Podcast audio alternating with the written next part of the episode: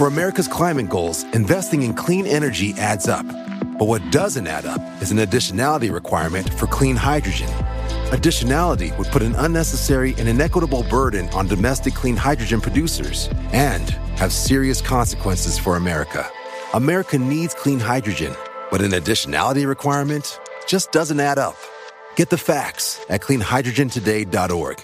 Paid for by the Fuel Cell and Hydrogen Energy Association. Why? Why? If you Why? have T-Mobile 5G home internet, you might be hearing this Why? a lot. Why? Every time your internet slows down during the busiest hours. Why? Why? Because your network gives priority to cell phone users. Why? Good question. Why not switch to Cox Internet with two times faster download speeds than T-Mobile 5G home internet during peak hours? Okay. Stop the whys and visit cox.com slash 5G home for details. T-Mobile prioritizes certain T-Mobile phone users over home internet users during times of congestion.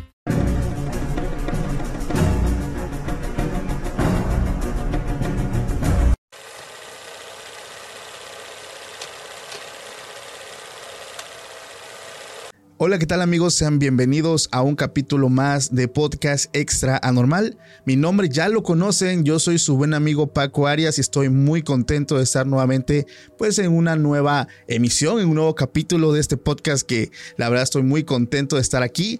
Y bueno, hoy me acompaña un muy buen amigo, alguien que ha estado conmigo y nos ha traído unas experiencias bastante interesantes. Hoy me acompaña mi buen amigo José Guadalupe Naranjo. Hola, ¿qué tal Paco? Muy buenas noches. Gracias, gracias nuevamente por esta invitación que me haces a tu programa. La verdad que me siento muy entusiasmado y a la vez muy halagado nuevamente por estar contigo y con todo tu, tu audiencia, todo, todos tus suscriptores, a quienes pues les mando un cordial y un fuerte saludo desde acá. Desde acá. Muchísimas gracias, amigo José Guadalupe Naranjo. La verdad es que estoy bastante contento. Eh, antes de todo, ¿cómo te pueden encontrar en redes sociales? Porque es una duda que muchos también he visto en los comentarios, a pesar de que en todos los videos normalmente pongo las redes sociales en la descripción, tanto de Instagram, si tienen Instagram, como de Facebook, ya que poner números telefónicos sí se me complica mucho por temas de la misma plataforma que no sé por qué, pero no, no me lo permite. Pero bueno, ¿nos puedes repetir tus redes sociales? Claro que sí, Paco, con mucho gusto. Pues en Facebook me encuentran en mi, en mi página, eh, Guadalupe Naranjo. En mi canal de YouTube, Guadalupe Naranjo, Despierta tu Potencial. Y también, ¿por qué no? Ya lo han estado haciendo algunas personas y les agradezco mucho el estarme mandando invitación para agregarlos a mi página personal, que sin ningún problema, digo, sí, estoy abierto para poder aceptar esas solicitudes. José Guadalupe Naranjo Gómez como tal. Perfectísimo, amigo. Pues muchísimas gracias. La verdad es que la persona que nos acompaña el día de hoy es una persona que es una persona que viene trabajando muchísimo el tema de la mente, el tema de la conciencia, hacer hipnosis sobre todo, el coaching, eh, lo que es la programación neurolingüística. Y si aún este, tienes más dudas, te invito a que veas los capítulos anteriores donde nos ha acompañado y hemos hablado de temas sumamente interesantes como son las regresiones y las vidas pasadas, que es un tema que realmente es muy fascinante, ¿o no, amigo? Claro, claro, sin lugar a dudas, Paco. Es un tema que marcó mi vida y de alguna manera lo comparto, o sea, lo, lo, lo sigo viviendo y la verdad sigo aprendiendo en estos procesos y sobre todo pues, cuando se trata de ayudar a las personas. Claro que sí. Y bueno, antes de empezar también le decimos a toda la audiencia que si aún no estás suscrito al canal, te pedimos por favor te suscribas a este humilde canal para que lo ayudes a crecer, porque yo sé que a muchos les gustan los videos y es muy divertido y es muy entretenido, pero si aún no estás suscrito, te pido con el alma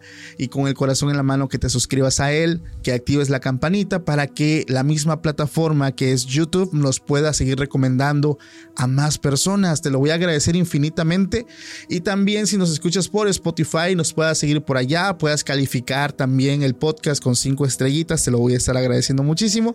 Y bueno, vamos a empezar. Eh, realmente traemos muchos temas, pero eh, los que yo traigo preparados en su mayoría son temas que tienen que ver eh, con lo paranormal, sí, pero sobre todo con los famosos amigos imaginarios.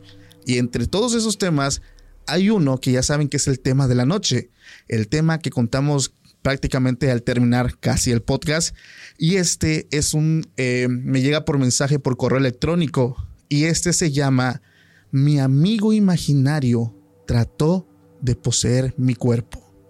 Está, es de esas historias que cuando yo las leo, yo normalmente las leo de noche, amigo. Sí. Este, ay, me hace sentir como una sensación muy extraña que me hace cerrar la computadora y decir mañana con calmita lo leemos. Porque sí está bastante fuertecita, entonces la vamos a dejar hasta el final. Y pues vamos a arrancarnos ahorita con un tema que también quiero tocar, que me lo han pedido mucho, que es acerca del caso del pequeño niño que se perdió en el bosque por dos días. Es un tema que me llamó mucho la atención porque hay más preguntas que respuestas en este caso. Antes que todo, quiero tocar el fenómeno que es conocido, no sé si has escuchado acerca del fenómeno de las mil yardas, de la mirada de las mil yardas.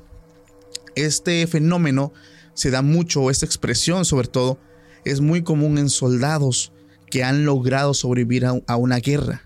Este fenómeno hace que la mirada de las personas cambie bastante. Su cara puede ser muy normal, pero luego de sufrir algún evento que les haya provocado, eh, no sé, alguna situación postraumático, la mirada cambia. Los ojos se vuelven un poco más grandes, la mirada es más profunda, la mirada es muy fría. Básicamente con la mirada te dicen que han visto el mismísimo infierno. Ese es el fenómeno de la mirada de las mil yardas, conocida por estar en personas, como lo dije, con soldados, con personas que estuvieron en prisión, que tuvieron algún tipo de tortura. Entonces son personas que ya jamás volvieron a ser las mismas. Pero este fenómeno en un niño de tres años es algo sumamente aterrador. Debe ser. Porque aquí entre este caso, que como lo dije en un principio, me lo han estado pidiendo bastante, es acerca del caso del pequeño Riker Webb. Es uno de los casos más recientes que, bueno, de este fenómeno, sobre todo en niños, ya que esto pasó el 3 de junio del 2022. Este niño estaba en su casa, que aquí tengo anotado dónde estaba su casa, es en Montana. Este, niño se encontraba eh, jugando en el patio. Eh, Montana es un, es un lugar muy montañoso, o sea, son casas que están básicamente a cuestas de montañas y las montañas pues son, es puro bosque. Entonces este niño se encontraba jugando y de un momento a otro misteriosamente desaparece. Este niño desaparece, em, empiezan eh, con el tema de la búsqueda y rescate, mandaron drones que fueran a peinar todo el área, eh, perros, eh, gente de las de seguridad, policías, este, y no, no lo encontraron. Entonces, en medio de la búsqueda, em, viene una tormenta muy fuerte que detiene pues todo el proceso de búsqueda. La buena noticia es que a los dos días les hablan a sus padres o sobre todo, bueno, primero a la policía, para decirles que una familia de ahí mismo, del mismo pueblo que es Montana, eh, había reportado que un niño estaba en, su granero. Entonces este niño estaba ahí, tenía mucho frío, eh, parecía que estaba muy asustado. Y bueno, se trataba del pequeño Riker. Entonces afortunadamente, pues este niño fue encontrado, se encontraba, pues en teoría podemos decir que bien, pero lo que hizo que este caso fuera muy sonado es que su mirada había cambiado. Aquí voy a estar mostrando su imagen de cómo era su rostro dos días antes de que él se perdiera y cómo fue su mirada después de que lo encontraron. Entonces a este fenómeno se le llamó, eh, o a él se le llamó Riker el niño con la mirada de las mil yardas. Como lo dije, este caso tiene más dudas que respuestas porque cómo sobrevivió, cómo fue que no le pasó nada en medio de esa tormenta, cómo logró este, sobrevivir a todos los depredadores porque estuvo en un bosque, sobre todo qué fue lo que vio para que su mirada haya cambiado.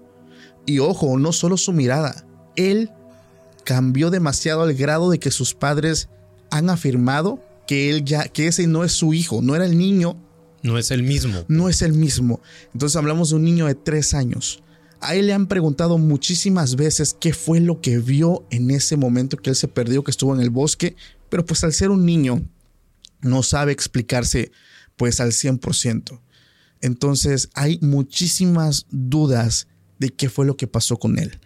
Al día de hoy su hermano mayor sube videos a una cuenta de TikTok, una cuenta activa, y hasta la fecha logramos ver al pequeño Riker y logramos ver que el niño ya no está completamente bien. O sea, se logra ver en esos videos que el niño quedó totalmente diferente. Sus padres, como lo dije, han dicho pues que él no es el mismo y se han creado muchísimas teorías acerca de este caso, ya que algunas personas dicen que él en ese entonces logró ver en el bosque a estos seres de la naturaleza que tal vez se lo querían llevar, como hemos estado platicando en capítulos antes con los famosos chaneques, que se llevan a los niños, sobre todo que tienen tres años, que son bebés todavía, eh, que lo querían llevar, eh, no sé, podemos hablar de algún tipo de bruja, eh, no sé, o sea, hay muchísimas dudas en este caso, porque también se dice que al estar dos días sin tomar ni comer nada,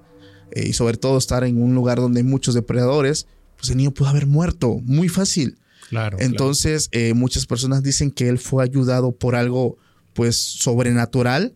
Eh, y se han creado todavía muchísimas especulaciones y hasta teorías. Bueno, esto que voy a decir no está confirmado al 100%, pero se habla de que una vez de que encontraron al niño, se lo llevaron al hospital, bueno, eso creo que sí es cierto, que se lo hayan llevado a, que lo chequen. Claro, claro. Entonces no he encontrado ningún problema. Pero aquí entra, eh, no sé, como la leyenda urbana, de que supuestamente al hacerle una prueba de sangre se dieron cuenta que su ADN era otro. Caray. O sea que no estamos hablando de la misma persona, del mismo niño. E, entonces esto se empezó a correr en, digo, realmente en noticieros muy grandes le hicieron mucha cobertura en su momento. Habló algo que pasó en el 2022, básicamente casi después de un año. Pero sí es un tema que sigue dando de qué hablar, porque si ahora me lo preguntan a mí, yo creo que sí pudo haber pasado algo, porque este, este niño tiene el fenómeno de la mirada a las mil yardas. Ok. Sí vivió algo. Quiero creer que al estar solo en un bosque, pues se enfrentó con sus peores miedos, ¿no? O sea, un niño solito, eh, no sé exactamente qué pudo haber visto, pero estoy seguro que, vio algo. Estoy seguro que pudo haber visto algo, porque no es normal que un niño después de tan solo dos días haya cambiado para toda su vida, porque cambió demasiado. radical, ¿no? Radical. ¿Qué piensas tú, amigo, que pudo haber sido, pues, eso que lo hizo cambiar demasiado?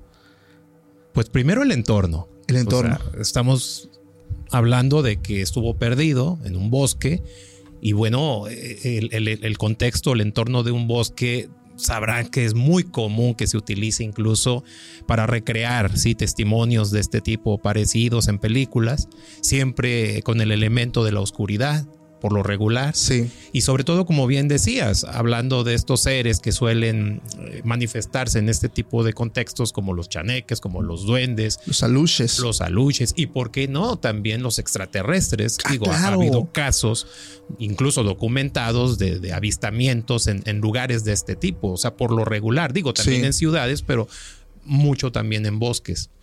Entonces, por lo que me compartes, Paco, y, lo que yo pienso desde mi apreciación, claro. Sí. Digo, no quiero con esto que se piense o se crea que tengo yo la, verdad absoluta. Claro. Simplemente es mi apreciación. Sí.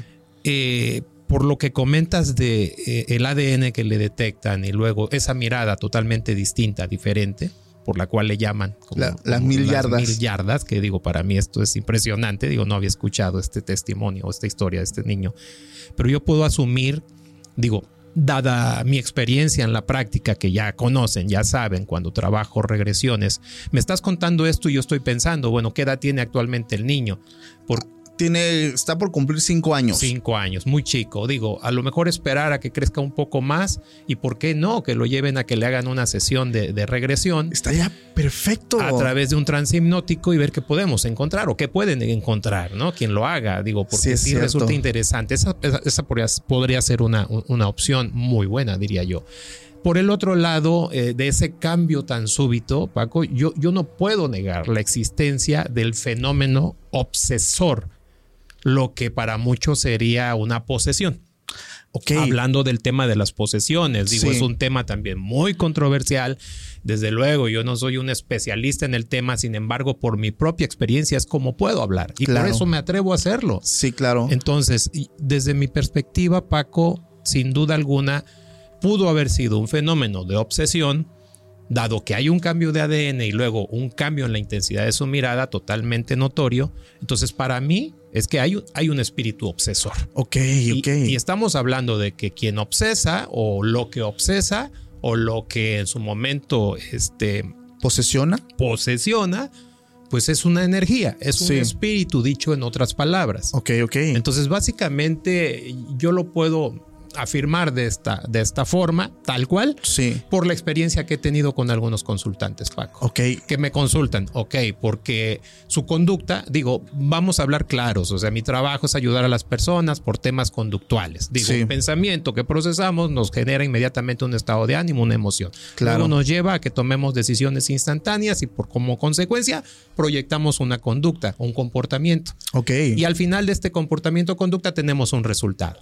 Entonces, Ok. si nos basamos en esto, dada la experiencia de algunos de, de los casos que yo he tratado, pues piénsalo, una chica que de momento pues está estudiando, es adolescente, con problemas existenciales hasta cierto punto que que no adolescente lo tiene, Sí. la gran mayoría o muchas o muchas personas, no nada más adolescentes, adultos también. Bueno, sí. entonces, el tema aquí es que me dice, bueno, es que eh, se aísla demasiado, me dice su mamá, se aísla demasiado, no quiere entrar en contacto con nadie, ya eso me preocupa. Punto número uno. La otra, de repente manifiesta conductas muy, muy, muy este, intensas de tristeza, pegado muy cerca a lo que se conoce como una depresión. Ok. Entonces trabajo con ella, induzco el trance hipnótico y bueno, pues nos encontramos con dos, dos señales que me daban a mí a suponer que había dos, dos energías ahí acumuladas. Ok. En, Dos su, en su cuerpo. En su cuerpo, dos espíritus Wow. obsesores. Entonces, ¿por qué digo esto? Porque una vez que ya lo detecto, hablo con el primero o, pe- o pido que se manifieste, obviamente a través de la voz de, de mi consultante.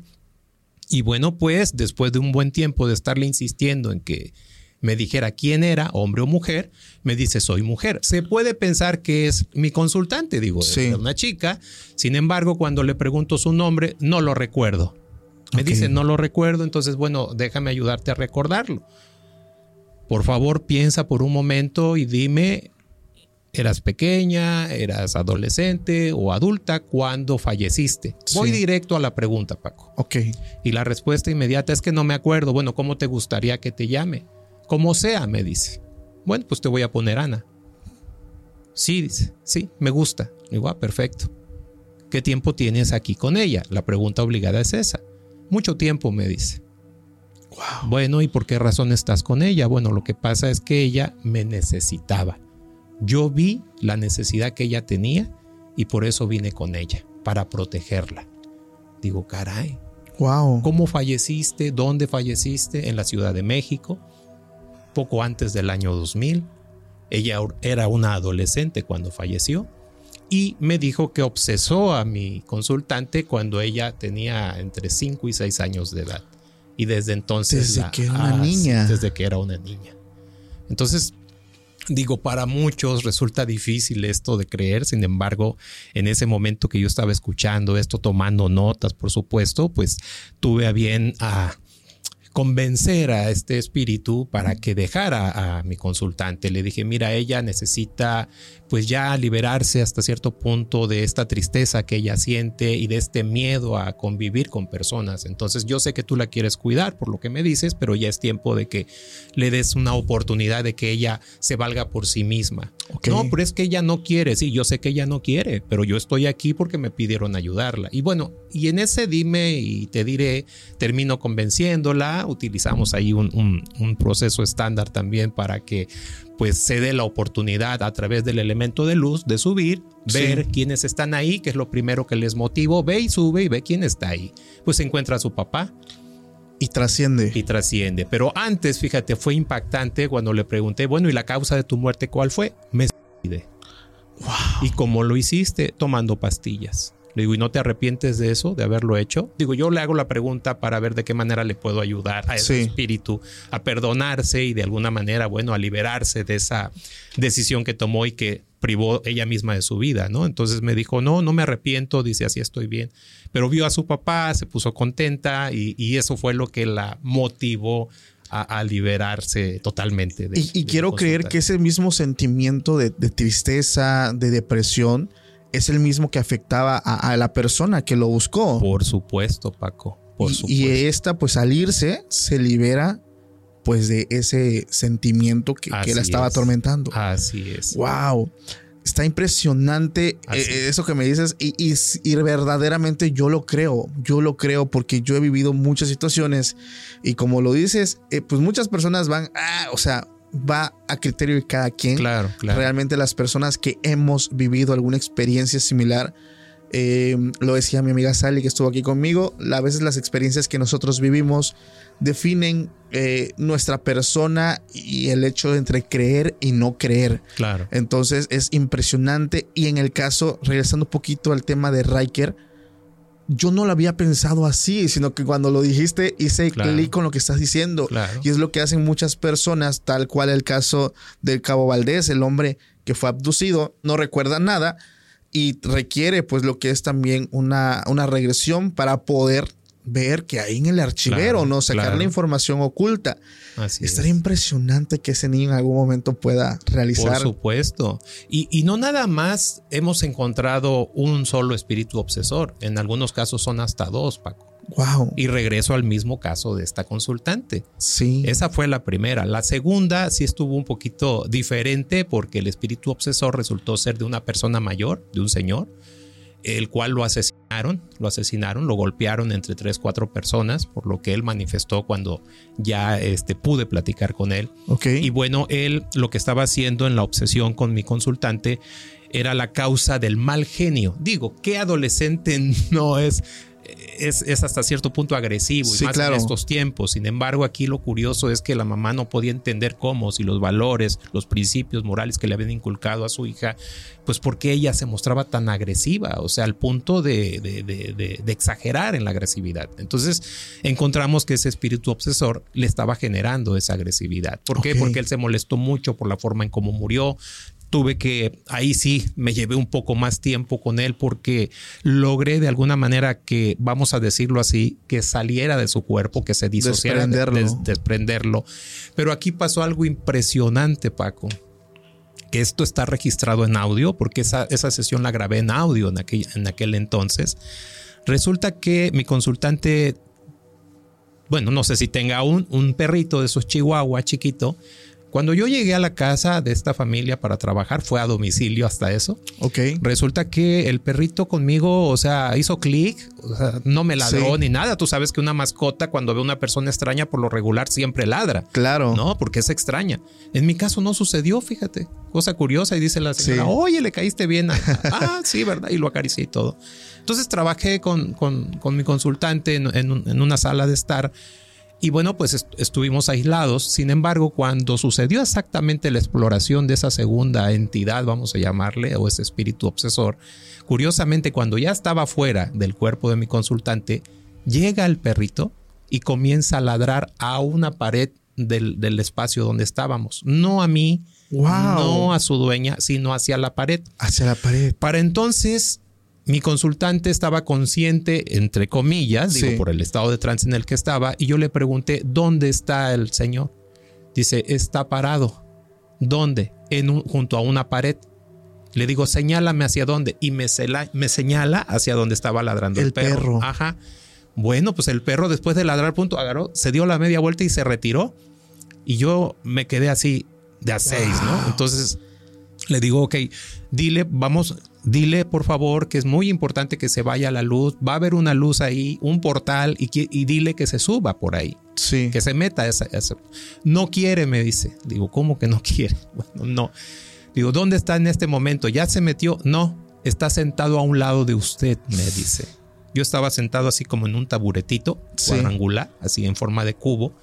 Y yo nada más volteé hacia un lado y hacia otro, por instinto solamente, claro. ¿no? Digo, yo no podía ver, no podía sentir ni percibir nada. Sí. Pero ella me lo aseguró y ella, la postura que tenía, que estaba recostada en un sofá cuando comenzó la sesión, posteriormente ella misma se voltea, como si estás en la cama y te volteas hacia un lado y ella quedó mirando hacia el respaldo del sofá. Ok, ok.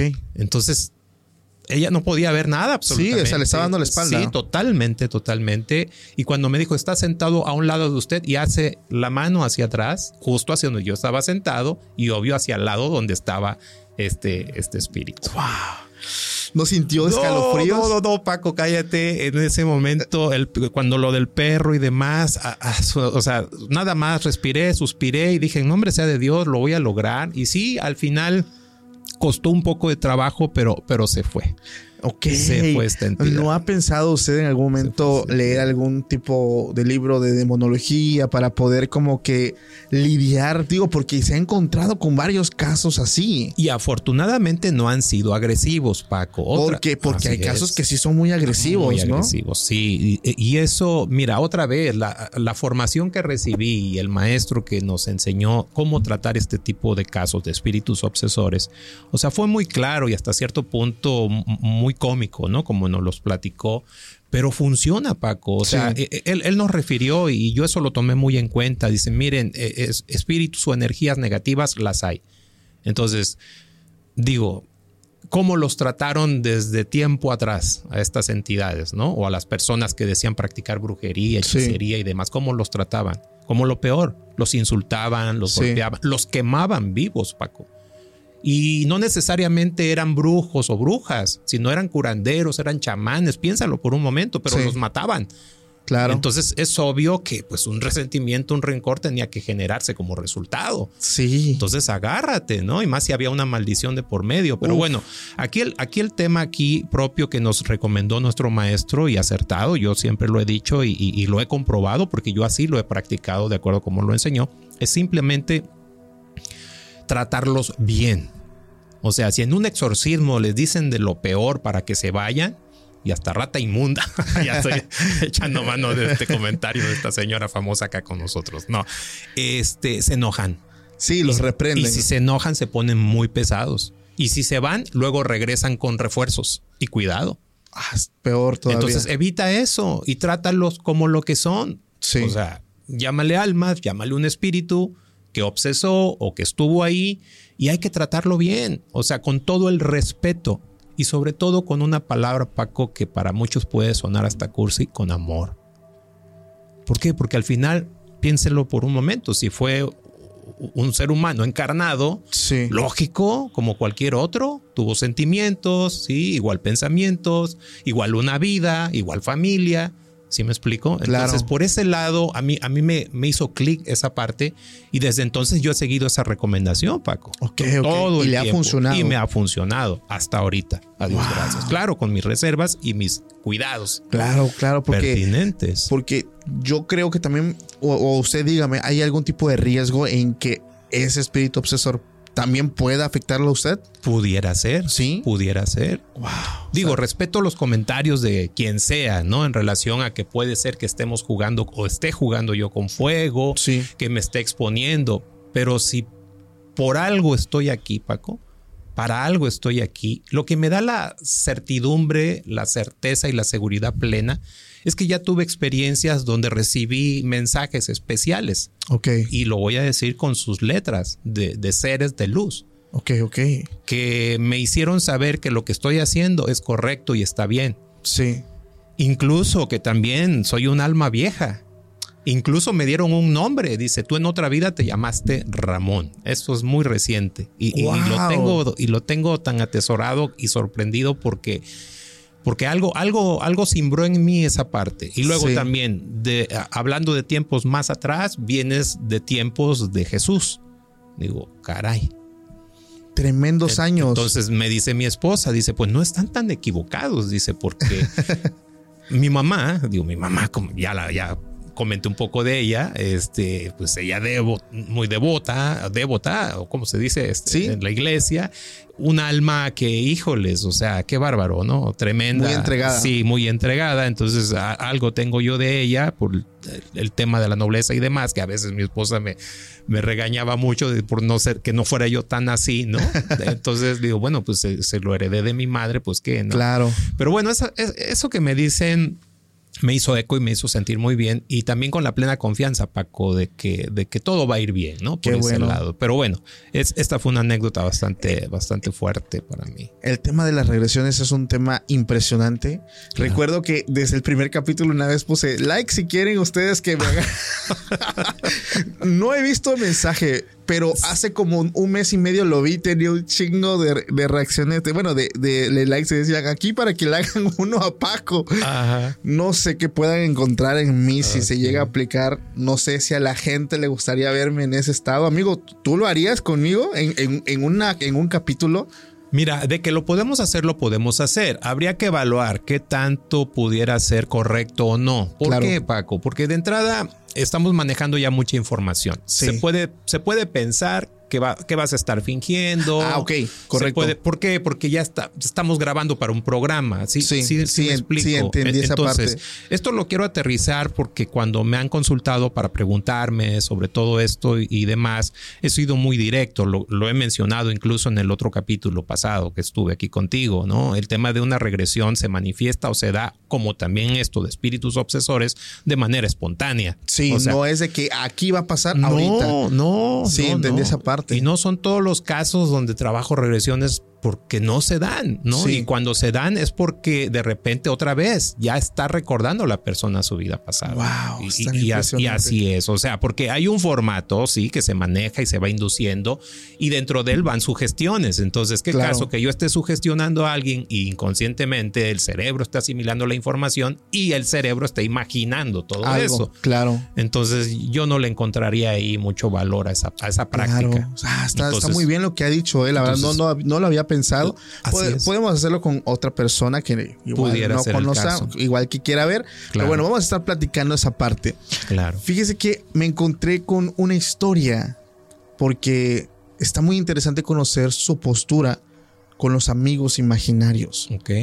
Porque esta historia que me topo se llama Yo creé un amigo imaginario. Ujú. Esa persona relata, él se llama Oscar, que él vivía en una casa grande, que hace poco tiempo, él tenía en ese entonces 15 años, pero que en esos días eh, llegó un primo a vivir con ellos a su casa porque sus papás tenían problemas y creo que se iban a divorciar, no lo sé.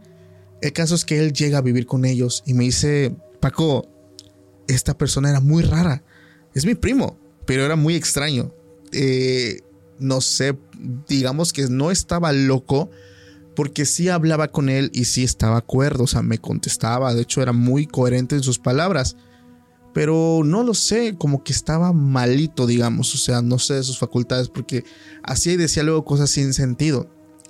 Un día él me platica que él va subiendo las escaleras, va hacia su cuarto y al abrir su cuarto, su, su puerta, se encuentra a él en un estado, eh, no sé si era como la flor del loto, de, de que está como meditando, o algo, Meditando. y estaba hablando de una forma extraña, y él como que lo interrumpe y le dice, ¿qué estás haciendo? No manches, o sea, está extraño lo que estás haciendo. Y le cuenta que en la escuela se encontró con un libro que tenía una estrella, y él lo hojeó, este, en la biblioteca estaba ese libro, y había una parte que decía cómo crear a tu amigo imaginario. Entonces, esta persona le dice, estás loco, deja de hacer eso, si de por sí eres medio extraño, estoy haciendo esto. Dice Paco, no me dio, no me dio miedo, pero pues sí me sentí incómodo. Entonces, él se fue y a los días le dice, ya creé a mi amigo imaginario. Mi amigo imaginario se llama Billy. Entonces se lo empezó a describir y esta persona dice, estás loco, Billy es un pésimo nombre. Le- lo empezó a insultar a él y a su amigo. En ese momento dice, cállate, no hables así de Billy porque Billy se puede enojar y te puede ir a espantar o te puede hacer algo. Entonces dice, pues yo no creo en todo esto, o sea, para mí tú estás loco, o sea, bien lo decían mis papás, o sea, tú no estás bien. El caso es que le insultó al amigo y también lo insultó a él. Dice que pasan dos noches y Billy se va, perdón, este, el primo se va y pues sus papás de ellos se van. Básicamente esta persona se queda completamente sola. Y pues no era novedad, él todo el tiempo se quedaba solo en su casa. sino que esa vez él estaba en su cuarto, ya se estaba listando para, para ir a dormir y escucha que algo atrás de él en su repisa se cae. Se cayó un juguete. Y pues dijo, "Mm, se cayó, pues no pasa nada. Sino que se va a la vuelta otra vez y empieza a escuchar golpes. Qué raro. ¿Qué será? O sea, no le toma importancia. Lo raro fue que empezó a escuchar pasos como si alguien anduviera ahí y dijo, ah, pues ya llegaron mis papás. Se asoma, abre la puerta y la puerta estaba cerrada. No había nadie. Cierra la puerta y lo raro es que empieza a escuchar nuevamente los pasos, pero ya no fuera de su habitación, dentro de su habitación.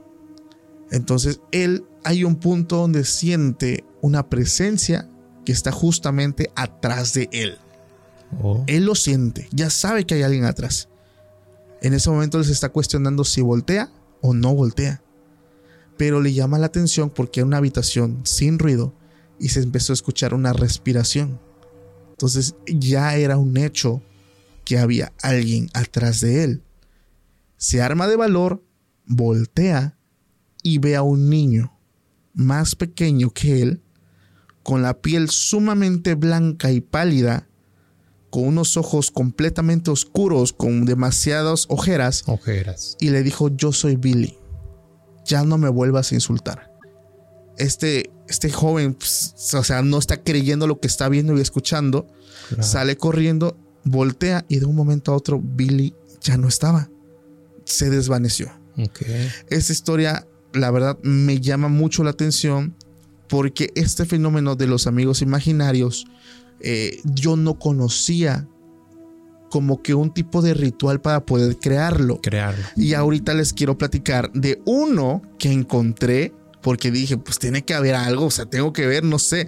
Y sí hay un ritual. Y- Ah, y, como lo dije anteriormente en otros videos, esto no es para que lo hagan, si lo hacen es muy su problema y muy su consentimiento. Y muy- cuidado, eh, de cuidado, cuidado. cuando también conté el juego de los tres reyes, que también es un juego muy pesado. El, para crear un amigo imaginario no es la gran cosa, o sea, en el sentido de que no ocupas tantas cosas como el juego de los tres reyes, que ocupas un buen de cosas, espejos, sillas, cubetas con agua.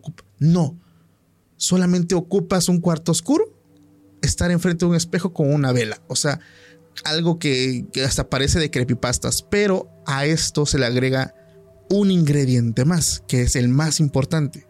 Porque ta- tan solo estar en un cuarto oscuro con una vela, ya puedes eh, eh, ver cosas. O sea, ya como que puedes percibir cosas en tu entorno. Claro. Pero el ingrediente extra aquí es un juguete tuyo que sea de tu infancia, que tenga un poder, un, un significado muy fuerte.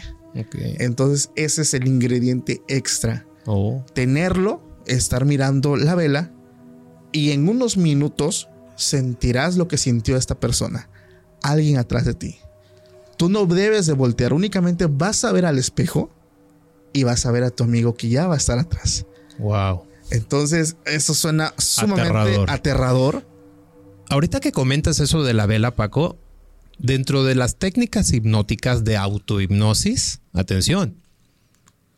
Hablar de hipnosis es enfocar toda tu atención en un punto. Sí, Sí, Sí, el porque- enfoque. Entonces, el estar mirando el destello de la flama de una vela, sí, te genera el acceso a un estado alterado de conciencia, Paco. Ok, ok. Eso está científicamente comprobado. O sea, aquí no lo estoy inventando. Ahorita que comentas eso, Sí. yo desconocía esto que me estás platicando. Ese ritual. Bueno, es como un pequeño ritual. ¿no? Ok, pero el elemento de la vela y esa flama ahí titireando, como se le pueda Sí. llamar al, al fenómeno del, del fuego ahí manifiesto, y digo, y hablar del elemento fuego ya es otra cosa. Claro. Sí, pero el foco de atención directo a la flama definitivamente desarrolla, genera un estado alterado de la conciencia. Entonces, como un denominador, descubro en este momento, es que se genera un estado alterado de conciencia, se manifiesta, como comentas en esta, en esta experiencia, y ahí está. Puedes percibirlo. Por supuesto, por supuesto. Wow. Eso es lo que yo aprecio, digo, Claro. desde el elemento que se está utilizando. Sí, porque tan solo el hecho de estar en un cuarto oscuro Claro. con una vela. Claro. eh, ahí en- me acuerdo que me topé una vez en TikTok varios que supuestamente eh, ves cómo tu cara se deforma. O sea, si estás viendo eso y te Sí. miras al espejo, verás como tu cara, tu boca, tus ojos, o sea, como que te vas volviendo otra persona Claro. porque empiezas como que, eh, no sé, a delirar. O sea, tu cara ya no es tu cara. El caso es que en ese experimento, no en este juego, pues es que puedes ver entidades. Pero para crear el amigo imaginario es la receta cambia porque ya se agrega es, eh, pues este juego, este juguete. Y el hecho es como, como se lo dice, mirar la vela, mirar ahí fijamente, pero en este lado es imaginar un, un evento de tu infancia que te haya dado mucha felicidad, Ok. o sea, que te haya causado una emoción que vibres para que esa vibración, esa energía que tú estás recordando y estás sintiendo, alimente a eso que se va a materializar. Ok. Entonces, es algo sumamente aterrador y como lo dije, yo jamás digo, háganlo. O sea, yo aquí vengo a platicarles cosas de terror, cosas de que, que me parecen impresionantes. Oye, Paco, ¿y de dónde viene? O sea, ¿cómo es que se materializa y de dónde viene? Yo creo que esa pregunta sería bastante interesante. ¿De dónde viene? tratar. Fíjate que ahorita que mencionas esto y que te comento esta o hago este planteamiento de cuestionamiento, me estoy acordando de algo que acabo de ver recientemente en relación a, a la Santa Compaña. No sé si has escuchado hablar de No. eso. Resulta que en España es de donde viene esta leyenda, es como una leyenda urbana, de que ha, ha habido avistamientos, y no nada más allá en Europa, en España, Dinamarca y otros países, sino también acá en Latinoamérica. Por ahí ya han documentado, incluso hay un periodista que no recuerdo el nombre ahorita de él en España, que ha hecho investigaciones en relación a esta leyenda. Y bueno, eh, el suceso aquí, ¿y por qué te lo voy a comentar y compartir? Porque está relacionado con un suceso cercano a nosotros, a nosotros aquí en casa, ¿sí? ok. en relación a este fenómeno. Bueno, resulta que varias personas han tenido avistamientos de seres aparente de luz, eh, pero cubiertos como de, de una, eh, como, como los monjes, un- unas eh, túnicas, Túnicas. ajá, y con un cirio encendido en sus manos. Entonces van haciendo como una especie de procesión cuando se aparecen, cuando se manifiestan, pero van levitando, Paco. O sea, van como si fueran en una cinta transportadora, así Sí. a, un- a una velocidad determinada. a un-. Entonces, hay, hay personas que captan, los ven, los escuchan, inclusive perciben el olor del cirio y, y sienten la presencia de, de estos seres, ¿no? Son pero- como espirituales. Algo, algo así, no sé, pero es como energía por lo que entendí, ¿no? Ok. Pero, pero, pero se habla de que cada vez que ellos se manifiestan es porque alguien va a morir. Ah, ok, bueno, hasta ahí termino eh, eh, esto que yo descubrí, ¿no? Entonces, cuando yo eh, leo y veo esta, es- es- esta nota, recuerdo esta, esta experiencia que te decía sucedida aquí en Tuxtepec, en nuestra ciudad. Sí. Estaba la persona eh, durmiendo, acostumbrada. Ya ves cuánto calor se siente, ¿no? Y más Sí. el día de hoy. Eh, resulta que acostumbraba a dormir en una hamaca, ¿sí? En el patio de su casa. Eran 3, 4 de la mañana, refiere la persona. Y de repente, bueno, pues este, abre los ojos, despierta. Sí. Entonces, del patio de su casa, Paco, al fondo, oscuro totalmente, árboles, digo, patios de esos grandes con árboles frondosos, pero toda la oscuridad ahí. Y de repente ve cómo vienen personas así, levitando, flotando. Así con lirios y. No, no, a diferencia de la Santa Com- Compañía, eran personas que vestían como, como en el virreinato, así con atuendos como de los reyes de España. Ok, y demás. ok. Pero era mucha gente y venían hablando, Paco. Wow. Dice que venían hacia él y que uno de ellos volteó a verlo y le dijo, no te asustes. Imagínate la expresión de este hombre. Pararse de la hamaca en ese momento y salir corriendo adentro de su casa, a la habitación.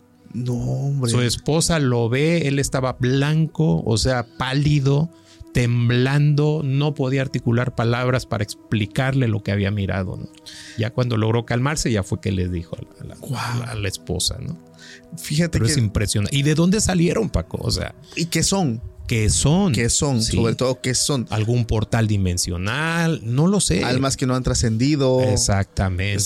Pueden, son- ser, muchas. cosas, pero desde el momento que dijiste hamacas, Ajá.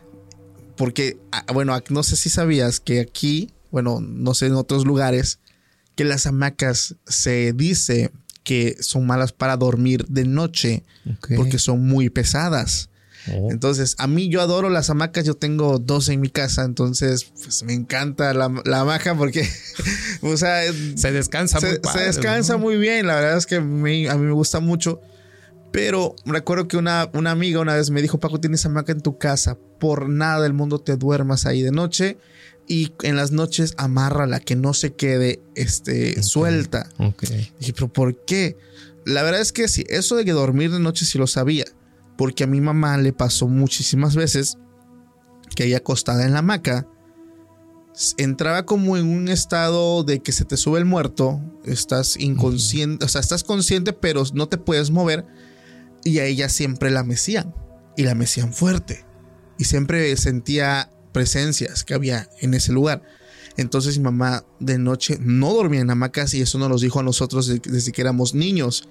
Entonces, entonces yo me quedé con eso y sí, de día sí me echo mi coyotito ahí, me, echo mi siestita de mis 15 minutos eh, después de hacer mis tareas y cosas así. Pero de noche, este, una vez me acuerdo que cuando me estaba lo del COVID, este, pues yo tengo un bebé, eh, pues yo traté de, eh, ¿cómo se dice? De aislarme, Aislar. me quedé aislado completamente para descartar si era o no, entonces yo me aislé completamente, no dormía en mi cama, con ellos, con mi familia, yo dormía en la hamaca y las noches, ay, qué horrible era eso, porque sí llegué a sentir Sí, que me mecían. Sí. Wow. Entonces sentí que me mecían. Se me subió el muerto muchísimo todas las noches y a cada rato me acuerdo que cerraba los ojos automáticamente, sentía cómo me quedaba paralizado Ok. y los ojos los abría y sentía como cómo, es- cómo estaba así. Dije, ¿quién me está meciendo? No No, hombre, es una situación horrible, horrible, horrible viví hasta que me hice la prueba, que, que se me, que me pude hacer la prueba, este, pues descubrí que no, que, que yo lo que tenía era un resfriado nada más. Ok. Y dije, Dios mío, pero pues en ese momento... No, sí debe ser impresionante. No, hombre, horrible, horrible. Y yo descubrí entonces que sí es cierto. Bueno, no sé los demás. Mucha gente va a decir, no, Paco, yo duermo en hamacas, mis abuelos sí. Pero yo creo que va, eh, es diferente para cada persona. o sea, Claro, no claro. todos vamos a experimentar lo mismo. Así es, así es. Pero me decían, lo que no sabía es que si la hamaca se queda es como una invitación, ¿no? Como diciéndole, eh, es también como dicen que en tu cuarto no debe haber sillas, porque si les dejas sillas o, o las hamacas abiertas son invitaciones para que entidades lleguen y se postren o se sienten ahí. se sienten ahí. Entonces es una invitación. Y, y me acuerdo que cuando yo lo vi, pues yo tengo en mi cuarto, lo tengo una silla, este, y que muchas veces está cargando ropa o algo. Pero dije, no, pues sí es cierto. Porque una vez también que me agarró la parálisis, abrí los ojos y sí, vi a alguien sentado ahí.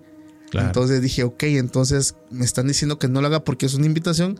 Entonces ni más, sacó la pinche silla y ya. Pero, pero sí está bastante, bastante Sí. extraño. Pues yo creo que podemos pensar que los espíritus, digo, los hay vagando. Digo, ¿te acuerdas en el primer programa que me invitaste de este muchacho que los veía caminando por la orilla de toda la carretera? Entonces, con esto que mencionas, pues yo pienso que, pues igual y sí, digo, espíritus que no han alcanzado o lo han logrado ir a hacer el viaje completo, pues Sí. andan penando o vagando. Y de ahí, porque en algunas fotografías luego toman la foto Y salen. tengo una amiga que, que fue, fue alumna en uno de los cursos, entrenamientos que dimos en el puerto de Veracruz y en alguna ocasión me mandó una fotografía Ok. porque ella también ha tenido ciertas experiencias paranormales. Y me decía, ¿cómo ves, Master? Dice, mira, observa la foto y sí, en su recámara se ve como la puerta está entreabierta y se ve la cara de una niña asomándose. Paco. A la vida. No recuerdo si tengo todavía esa fotografía o ya no. Es más, se la voy a pedir, vas a ver. te la, voy, a, te la voy a compartir. Si la llegas a pedir y la Te voy a voy hacer de ley, la voy a hacer. Te la voy a compartir, pero se ve clarito la imagen de una niña asomándose. Wow. Yo quedé impresionado. Tremendo. Le digo a ella, wow, de verdad. Y, y, y, todo esto lo compartió porque en algún momento en los entrenamientos estábamos enseñando hipnosis y desde luego dentro de la formación de PNL, aquí sí voy a aclararle a todo mundo, o sea, la PNL no es nada de vida pasada, regresiones, cuestiones espíritas, no, no tiene nada que ver con eso.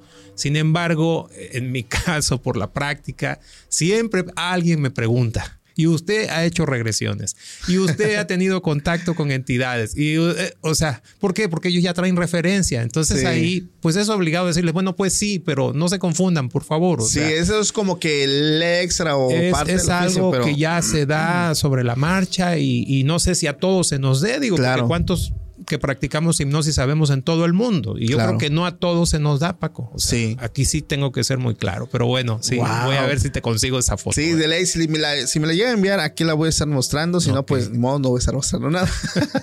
Pero mira, también Sí. quiero comentarte, eh, entrando al tema igual los amigos imaginarios, mm, me contacta una persona que se llama David y me dice, Paco, te voy a contar algo muy triste. Y, y esa persona me garantiza que es real y me dijo, solo te pido una cosa, que se tomen esto con mucha seriedad porque pues mi hija falleció. Entonces quiero contarte algo y, y ahí sí le pido a toda la audiencia que sean amables con esto que voy a decir. Él me cuenta que él vivía en una casa muy grande aquí este, en México y él vivía nada más con su, con su mamá. Eh, al parecer su mamá heredó pues esa casa que era muy grande y pues él únicamente vivía ahí. Él dice que cuando tenía nueve años, su mamá todas las madrugadas iba a su cuarto For America's climate goals, investing in clean energy adds up. But what doesn't add up is an additionality requirement for clean hydrogen. Additionality would put an unnecessary and inequitable burden on domestic clean hydrogen producers and have serious consequences for America. America needs clean hydrogen, but an additionality requirement just doesn't add up. Get the facts at cleanhydrogentoday.org. Paid for by the Fuel Cell and Hydrogen Energy Association. How powerful is Cox Internet? So powerful that one day, your daughter will be able to simulate a soccer match against some of the world's best players right from your backyard. Get gig speeds powered by fiber from Cox. It's internet built for tomorrow, today. Internet delivered through Cox's hybrid fiber coax network. Speeds vary and are not guaranteed. Cox terms and other restrictions apply. abría la puerta, se asomaba For America's climate goals, investing in clean energy adds up. But what doesn't add up is an additionality requirement for clean hydrogen. Additionality would put an unnecessary and inequitable burden on domestic clean hydrogen producers and have serious consequences for America. America needs clean hydrogen, but an additionality requirement just doesn't add up. Get the facts at cleanhydrogentoday.org. Paid for by the Fuel Cell and Hydrogen Energy Association. Why? Why? If you have T-Mobile 5G home internet, you might be hearing this Why? a lot. Why? Every time your internet slows down during the busiest hours. Why? Why? Because your network gives priority to cell phone users. Why? Good question. Why not switch to Cox Internet with two times faster download speeds than T-Mobile 5G home internet during peak hours? Okay. Stop the whys and visit cox.com slash 5G home for details. T-Mobile prioritizes certain T-Mobile phone users over home internet users during times of congestion. Y cerraba y se iba. De un momento a otro, por las noches, eh, él estaba dormido, pero sentía o escuchaba la puerta. Pero que esta vez no la cerraban y se iban, como lo hacía su mamá, sino que escuchaba los pasos de alguien que entraba a su cuarto y se posaba en su cama. Incluso él sentía el peso cuando se te sienta alguien en la cama, que ves que se hunde y te mueves Claro, también. Claro. Entonces eso lo empezó a experimentar él muchas veces. Pero pues él por el cansancio y que ya estaba entre dormido, pues no hacía caso, decía mi mamá. El caso es que le platica él a su mamá esto y su mamá le dice, no hijo, yo sí me asomo de ti, pero yo no entro. Y se le hace muy extraño. Entonces, em, una noche, una madrugada, porque eso pasaba de madrugada, pasa otra vez. En ese momento que siente que la cama se hunde, de que alguien está sentado, él se voltea rápidamente y se da cuenta que está un niño de piel nuevamente sumamente blanca, eh, los ojos no los podía ver por la oscuridad, pero se le veían como que no tenía o, se le veían negros, o sea, por las sombras. Pero dice, yo no me espanté, sino que me dio curiosidad saber qué, qué hace aquí un niño. Y el niño dice, no me hablaba, solamente estaba ahí, parado. Se paró, o sea, estaba sentado. Y solamente me miraba. Y en un momento a otro el niño me da la mano, me hace así, que le diera la mano. Y yo ahí sí sentía miedo, porque yo no le iba a dar la mano. Dice, lo empecé a dudar, sí le iba a dar la mano, pero no, no se la di. Entonces, a partir de que no le di la mano, dejó de ver al niño. Pasa, pasan los años, esta persona crece, se vuelve ya un adulto él hereda su casa, su, mamá fallece, tiene a su hija, su pequeña Moni, le decía, él se llamaba Mónica la niña y su esposa, y pues llegan a vivir a esa casa, ¿no? A las primeras noches, Moni le empieza a decir a su papá que ya tiene un nuevo amiguito, este, y que la visitaba de noche. Entonces a él se le hace muy raro, pues se le hizo curioso, pues ya él, eso que le pasó de niño, pues vaya, ya pasó, ya, ya ni se acordaba casi. Pero la niña le empezó a decir, papi, el niño se para al lado de mi cama o se sienta y me da la mano. Y yo se la doy. Me dice que venga con él, que, me vaya con él. Y yo se la doy. Dice Paco, lo más triste de este caso es que a, los días mi hija enferma, eh, pensamos que era un resfriado, este, pues vamos al médico, no, pues es un resfriado, nos da un jarabe pero esto se complica mucho y mi hija a las dos, tres semanas pierde la vida.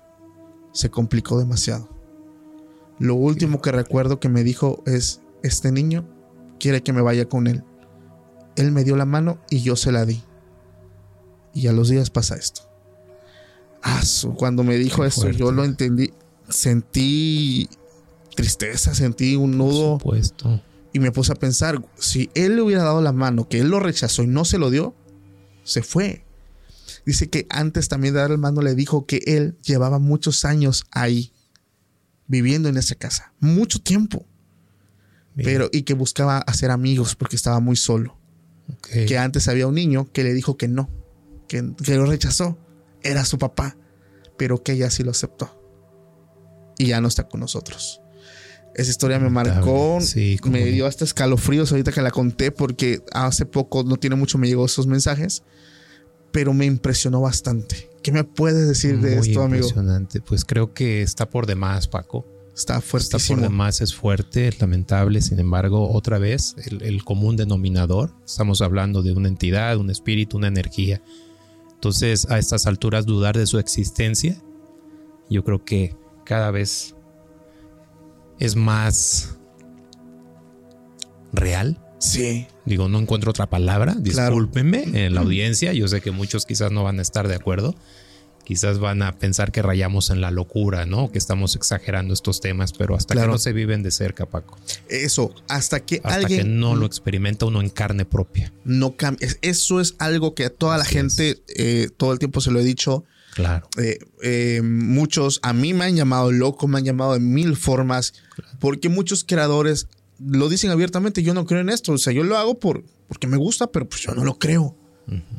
Pero yo no. Yo lo hablo, yo lo cuento, pero yo sí lo creo, porque a diferencia de muchos, yo lo he vivido. Usted lo ha vivido en carne propia. Mucha gente que nos está mirando lo ha vivido en carne propia y nos dan la razón. Y es todavía eh, impresionante cuando nos comparten en comentarios el montón de vivencias que dice, fíjate que a mi mamá, que a mi hermano, que a mi tío. Se generaliza. Se generaliza y te das cuenta de que es un fenómeno que es real, realmente es real, pero que pues no todos estamos listos para hablar de ese tema. Claro, claro.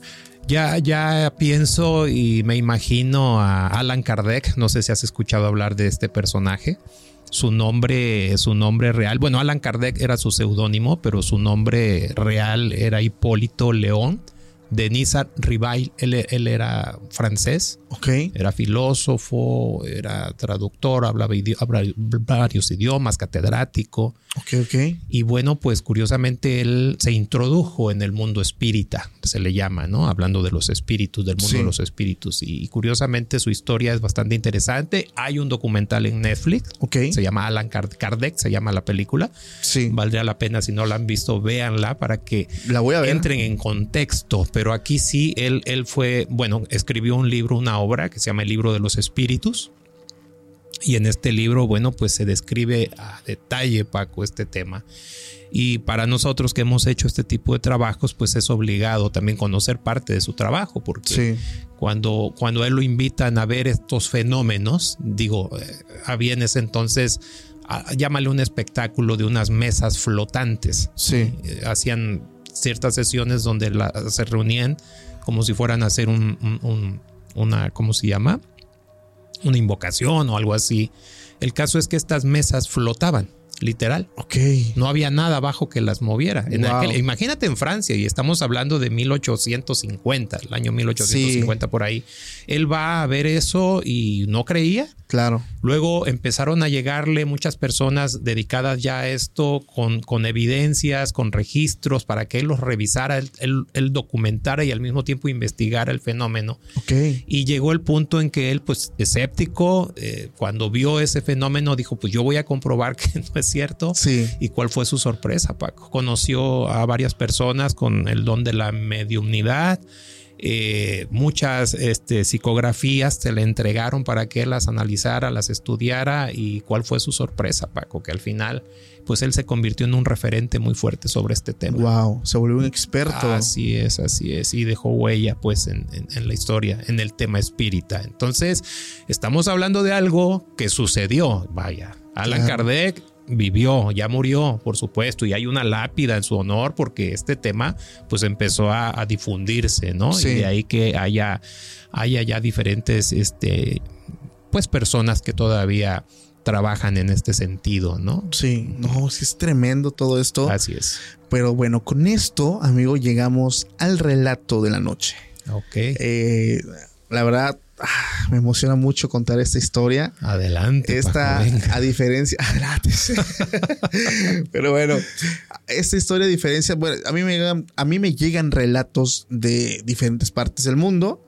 Esta, pues es aquí de México específicamente. De aquí tengo del estado de Hidalgo. Esta persona es una mujer y me platica y me dice, Paco, mi amigo imaginario trató de poseer mi cuerpo. Ojo, no a mí, a mi hija.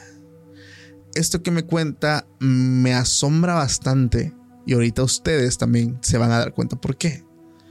Me dice que ella tenía una hija o tiene una hija que desde que era muy pequeña, te hablo de que en cuanto él- ella empezó a hablar, que me dijo que habló muy rápido, creo que al año y, y tantito, este, pues ella tenía ya la lengua muy suelta, hablaba muchísimo, pero como a los tres años, ella empezó a decir que tenía un amiguito, que y ella le puso un nombre en ese entonces que se llamaba, ella decía que se llamaba Pipi. Ma, Pipi, ahí está Pipi. Este, hija, ¿vas a comer? Ah, sí, y decía, Pipi, ven, siéntate. Este, sírvele comida a Pipi, ma. Y todo era Pipi, Pipi, Pipi. Ok. Y pues dice, pues va con mi, a mí y a mi esposo, pues nos hacía muy curioso, muy gracioso, pues ver que pues, nuestra niña tuviera una imaginación bastante grande. Y pues, o sea, al día de hoy les puedo decir a todas las madres y padres de familia que si sus hijos le dicen que tienen amigos imaginarios, busquen ayuda para que no les pase lo que me pasó a mí. Esto pues se hizo muy eh, rutinario, muy normal, muy normalizado. Este, y pasan los años, la niña de 3 años ya tenía 6, 7 años, pero Pipi seguía en su vida. Pipi estaba presente en todo momento. Este, la niña, pues ya hablamos que una niña de 6, 7 años, pues ya es muy cuerda. Pero pues ella seguía diciendo que Pipi estaba con ella, que era su amigo, que jugaba y de todo. Entonces es como que ya le causaba un poco de incomodidad a sus papás de decir, oye hija, pues, o sea, ya es momento de que, pues ya, o sea, Pipi no está, creo que ya lo debes entender. Bueno, no le quisieron decir nada, la dejaron que anduviera. Ella cumple 12 años, es a punto de cumplir los 13. Y Pipi se halla presente en su vida.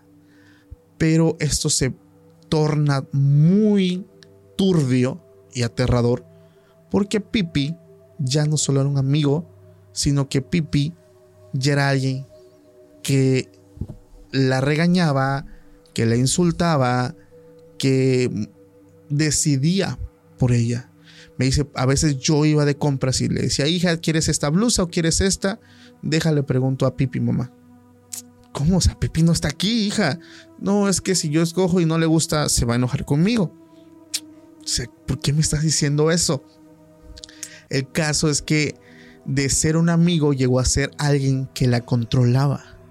Entonces, ella se hace de amigo, en la, ya estaba en la secundaria, se hace de, amiga de una muchachita que le invita a un congreso eh, religioso, no voy a decir qué religión, pero le invita a un congreso. El caso es que ella estaba muy entusiasmada de querer ir y le dijo, ma, quiero hablar contigo. Yo quiero ir, ¿me das permiso? Dice, sí. Pero el problema es que Pipi no quiere que yo vaya.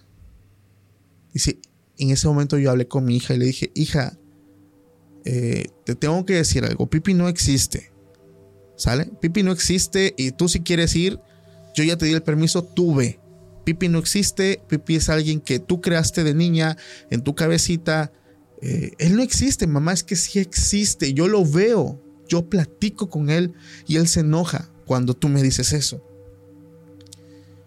El caso es que se va al primer día de retiro espiritual y en la noche, como a las 8 o 9 de la noche, le hablan por teléfono las servidoras de la iglesia para decirle que su hija empezó a experimentar una situación como de posesión. Llegan a la iglesia y le empiezan a decir que estaban los jóvenes haciendo una actividad de una obra de teatro y que ella empezó a decirle a, sus compañeros que, que decía que Pipi dice que, que tú estás muy fea, que la persona que llevaba todo esto estaba muy feo, que no le caía bien. Y en ese momento se acerca, pues, el líder religioso, no sé qué le arroja de, pues, no, no para lastimarla, sino como lo que comúnmente se conoce como agua bendita. Y que esta chica empezó a actuar muy extraño. Se empezó a retorcer, gritaba eh, se enojaba, empezó a querer golpear. Entonces, pues entre varios servidores la agarran, la someten y logran como que tranquilizarla sin lastimarla. Pero ella se empezaba a azotar contra el piso. Entonces le hablaron a su mamá para que fuera y pues, checara qué, qué pasaba en la vida de ella. Entonces, pues ellos pensaron que ya estaba bien, se la llevan a su casa, deciden llevársela. Y a la siguiente noche, bueno, al día siguiente todo estaba muy tranquilo. Ella no recordaba nada, pero en, la noche pasa una de las escenas más escalofriantes. Porque dice Paco, pues mi cuarto, el cuarto de mi hija está al lado de mi cuarto, pues una pared nos divide y yo escucho todo. Eran nuevamente como las 8 o 9 de la noche y empezamos a escuchar estos azotes, golpes. Le digo a mi esposo, ¿qué, pasó? O sea, ¿qué, son esos, esos golpes? Pues vamos a ver, vamos a ver qué pasa con nuestra hija.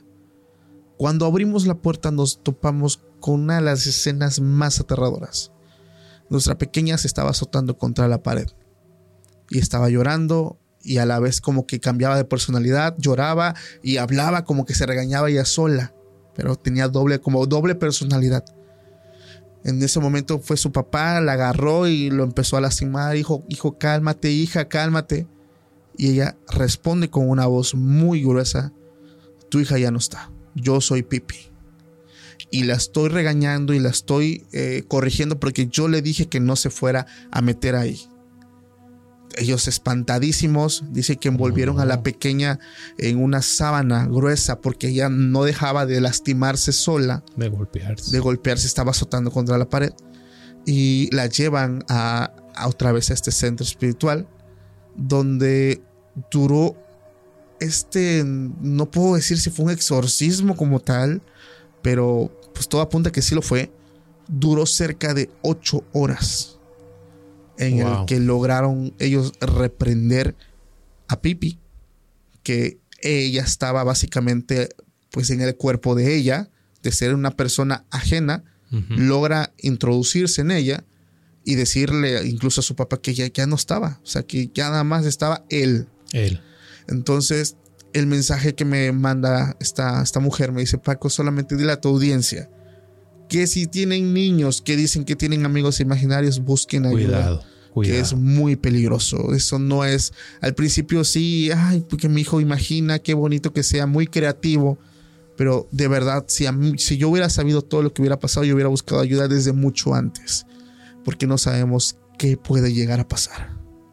¿Cómo ves, amigo? Tremendo, tremendo. Y esto me recuerda a esa caricatura de los padrinos mágicos, ¿no? Digo, ¿qué relación puede tener eso, Paco? No, Ahorita había otra, pensando. había otra caricatura de, de Cartoon Network, creo, que se llamaba Mansión Foster para amigos imaginarios, Ok, fíjate. donde de hecho había una casa donde los adultos entraban y no veían nada, pero había el, el típico niño que tenía su amiguito que creo que se llamaba Blue y había un buen de seres extraños, sin forma, eh, animales mezclados con partes humanas, un, un desastre, Qué bárbaro. pero me da curiosidad cómo es que creaban todo eso. Te digo, Y- o sea, y tiene que salir de, de la imaginación de alguien. Claro. Y para imaginarlo, no creo que sean tan creativos para hacer algo así. Claro. O sea, yo creo que ya hay algo ahí que ya viene de tiempo atrás y Sí. se repite, ¿no? Es una como constante, ¿no? Wow, está fuertísima esta Entonces, historia. Claro. Cerramos la noche con esta historia. Bastante fuerte, Paco. Y pues da, esa es, esa es como que la encomienda para todas las personas que Cuidado. si tienen pues un niño en casa, pues tengan cuidado, ¿no? Mucho cuidado. Mucho sí. cuidado, hablar con ellos y pues estar muy pendiente. Amigo, muchísimas gracias por haber Paco, estado pues, con nosotros. Encantado, Paco, la verdad. ¿Cómo te podemos encontrar? Antes de irnos, recuérdanos tus redes Pues sociales. nuevamente, Guadalupe Naranjo en Facebook como tal. Mi nombre, José Guadalupe Naranjo Gómez, para mi página personal. Y en YouTube como Guadalupe Naranjo Despierta tu Potencial. Donde, bueno, es un canal pequeño. Les agradezco mucho a quienes se han suscrito a mi canal. Voy a seguir subiendo más Contenido. sobre todo de resumen de, de algunas sesiones que ya me han autorizado las, las personas que me consultaron y les agradezco infinitamente ese gesto para poder compartir, Paco, y que las personas sepan y conozcan cómo va, eh, la forma en cómo se trabaja este tipo de sesión y bueno, pues lo que pueden aprovechar si es que fuera el caso. Paco. Muchísimas gracias, amigo. Gracias. Igual le comento a toda la audiencia, como bien lo saben, sus redes sociales las voy a estar dejando aquí en la descripción del video para que puedan, si alguien de ustedes, una, primeramente quiera conocer su trabajo, ahí está para que puedan ver todo el trabajo que él realiza. Ya si ustedes quieren agendar pues alguna cita con él, él está pues abierto pues para todas las personas que quieran también buscarlo. De antemano, gracias a todos los que se quedaron a ver el capítulo completo, a los que nos escuchan por Spotify, les mando también un fuerte abrazo y pues nos estamos viendo nuevamente en un nuevo capítulo. Pásenla bonito, nos vemos en la próxima. Bye. For America's climate goals, investing in clean energy adds up. But what doesn't add up is an additionality requirement for clean hydrogen. Additionality would put an unnecessary and inequitable burden on domestic clean hydrogen producers and have serious consequences for America. America needs clean hydrogen, but an additionality requirement just doesn't add up. Get the facts at cleanhydrogentoday.org. Paid for by the Fuel Cell and Hydrogen Energy Association. Why? Why? If you Why? have T-Mobile 5G home internet, you might be hearing this Why? a lot. Why? Every time your internet slows down during the busiest hours. Why? Why? Because your network gives priority to cell phone users. Why? Good question. Why not switch to Cox Internet with two times faster download speeds than T-Mobile 5G home internet during peak hours? Okay. Stop the whys and visit cox.com slash 5G home for details. T-Mobile prioritizes certain T-Mobile phone users over home internet users during times of congestion.